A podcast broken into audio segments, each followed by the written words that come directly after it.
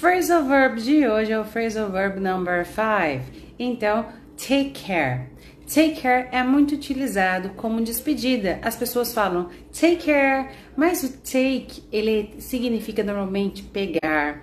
É, entre outras situações em que o take é um verbo muito usado, assim como get, have, do, né, make.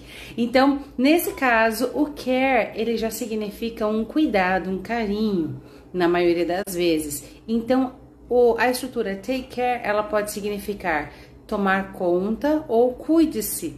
Então, é I'm taking care of my son today. Então, estou cuidando do meu filho hoje. E eu posso dizer Hi girl, bye bye, take care. Então, cuide-se. Te vejo depois. Espero que tenham aprendido. See you guys.